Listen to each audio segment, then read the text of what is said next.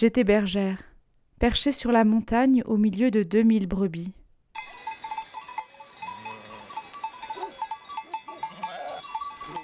Être bergère plutôt. J'apprenais à soigner les bêtes dans les premières lueurs de l'aube, à dégringoler les pentes derrière elles, à les conduire à l'eau ou au sel. Je contemplais mille aurores. Le ciel qui s'éclaircit, la rosée qui trempe mon lourd pantalon, l'éclat du soleil jaillissant des crêtes. La nuit me cueillait dans la cabane, soignant les chiens assommés de fatigue. C'était un abri de pierre contre le soleil, le cri de l'orage ou le martèlement de la pluie. Deux grands matelas sous le toit, en poêle au fond, une cuisinière et une table, des panneaux solaires orientés sud, une ampoule au plafond. C'était la vie en estive. Jour après jour, herbe craquante sous la mastication des brebis, sieste près du troupeau à la chaume, cabriole des agneaux. C'était l'été, mais dans les nuits montagnardes, je me pelotonnais sous la couette. C'était l'été, mais pas de fête, de lac ou d'escalade.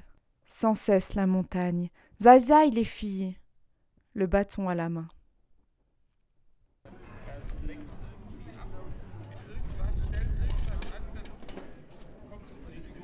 Un jour, fin du mois de juillet, je suis descendu dans la vallée. C'était le soir. La petite ville de montagne devenait capitale à mes yeux de femme des hauteurs. Le pavé des rues, le chatoiement des passants, les mille odeurs qui se croisaient, tout me ravissait. C'était comme un poème de Rimbaud les odeurs de vigne et les odeurs de bière, l'air si doux qu'on ferme la paupière, les grands arbres de la promenade.